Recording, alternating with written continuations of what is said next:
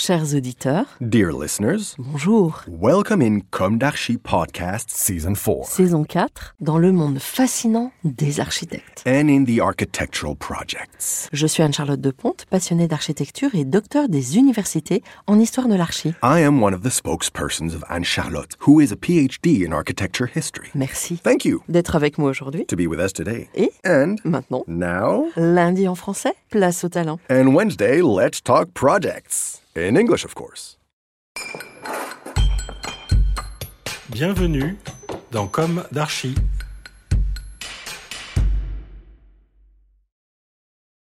Dear listeners, this is Esther on behalf of Anne Charlotte. It's good to meet you again for the second part of our small theatrical epic in the West, Season 4, Episode 36. We left with the ancient theater of Epidaurus, an acoustic masterpiece. Let's meet again today in the Middle Ages, a time when the theatrical space was always in the open air. With the growth of cities, the success of fairs, amateurs play on temporary stages, for example on a square or a cathedral square. The theater can also be played on a platform or on trestles with a few boards placed on barrels, in a barn or outside. This transportable and dismountable theater is called threshold theater.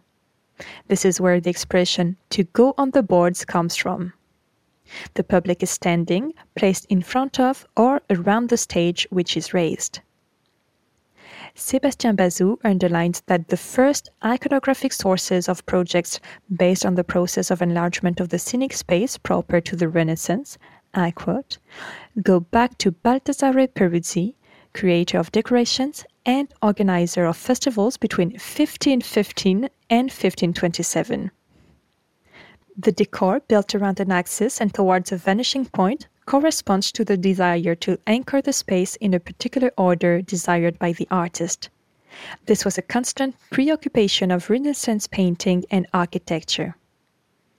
Peruzzi's idea of a scenography associating real and figurative scenery later influenced Sebastiano Serlio. Inspired by the Roman architect Vitruvius, Serlio distinguishes three types of scenes that correspond to those of ancient theatrical literature the scena tragica, the scena comica, and the scena satirica. These are always street views with a partially passable background. Thus, Serlio was the first to completely open up the space of the central perspective by adding to the real scene a trompe-l'œil architecture as well as the painted scene. End of quote. However, a little like the pyramids that appeared in Egypt, a miracle took place that of the construction of the Olympic Theatre of Vicenza, inaugurated in 1585. It is considered the first large theatre built since antiquity. It is one of the first covered theatres of the modern era. It is also the last masterpiece of Andrea Palladio. It is listed as a UNESCO World Heritage Site. This unique building represents the synthesis of Palladio's long studies on the classical Greco Roman theatre. This work is absolutely unique. Entirely built in trompe l'oeil, it follows the principles of perspective. Its proportions remain modest compared to ancient theatres, even if the artifices and illusions that are deployed multiply the spaces and depth.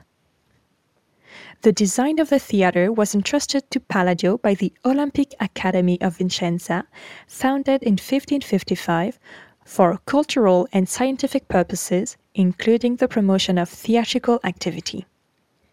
Palladio himself was one of the founding members of the Academy.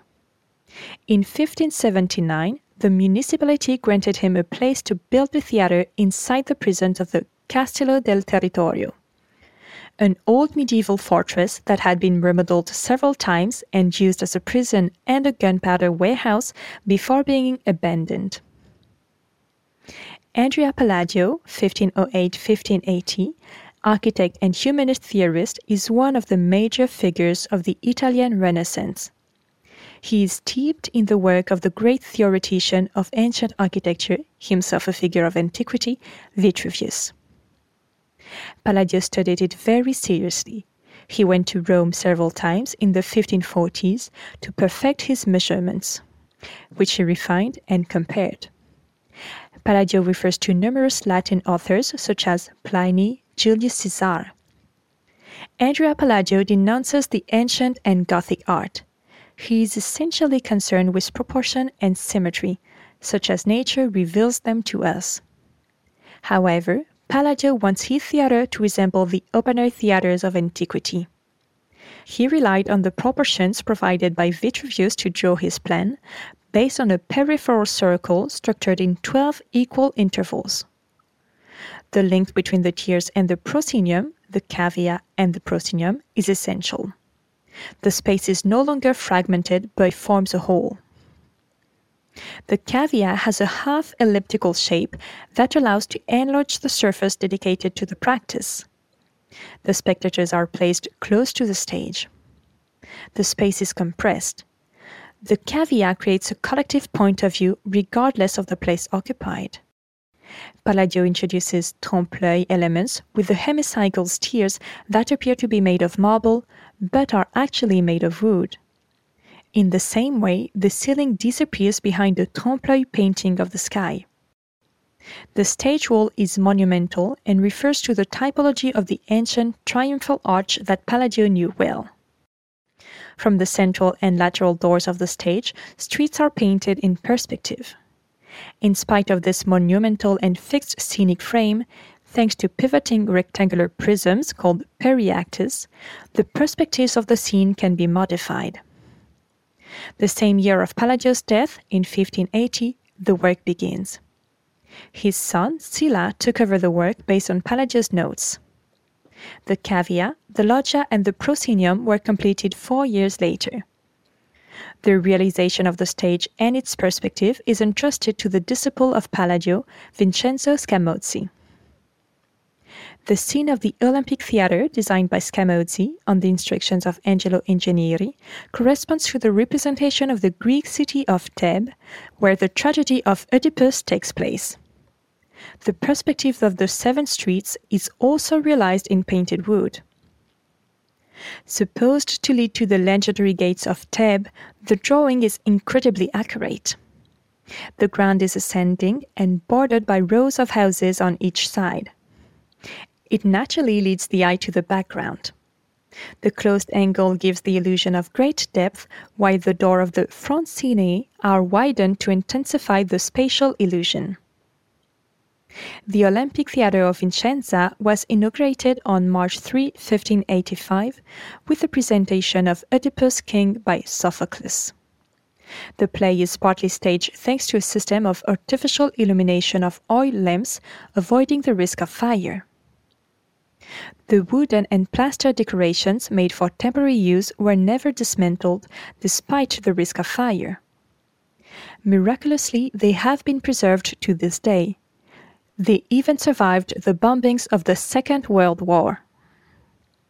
Today, the theater is still used, mainly for classical performances, concerts, in spring with the festival Suono dell'Olimpico, and in autumn with a cycle of classical performances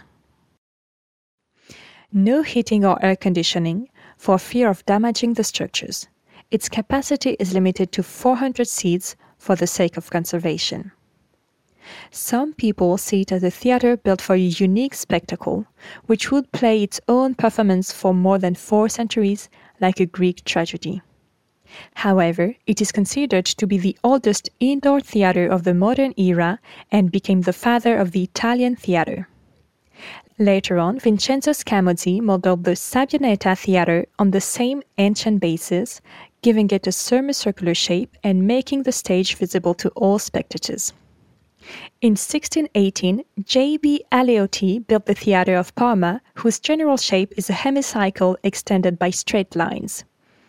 Around the Parterre is a vast amphitheatre surmounted by two galleries adorned with columns and arches. Dear listeners, we never get tired of rediscovering our classics, yet so modern. If you haven't visited yet, we strongly recommend going to Veneto to discover the huge and intimate Olympic Theatre. Dear listeners, we are so happy for your fidelity. Of course, take care of yourselves and see you next week with a new issue. Goodbye.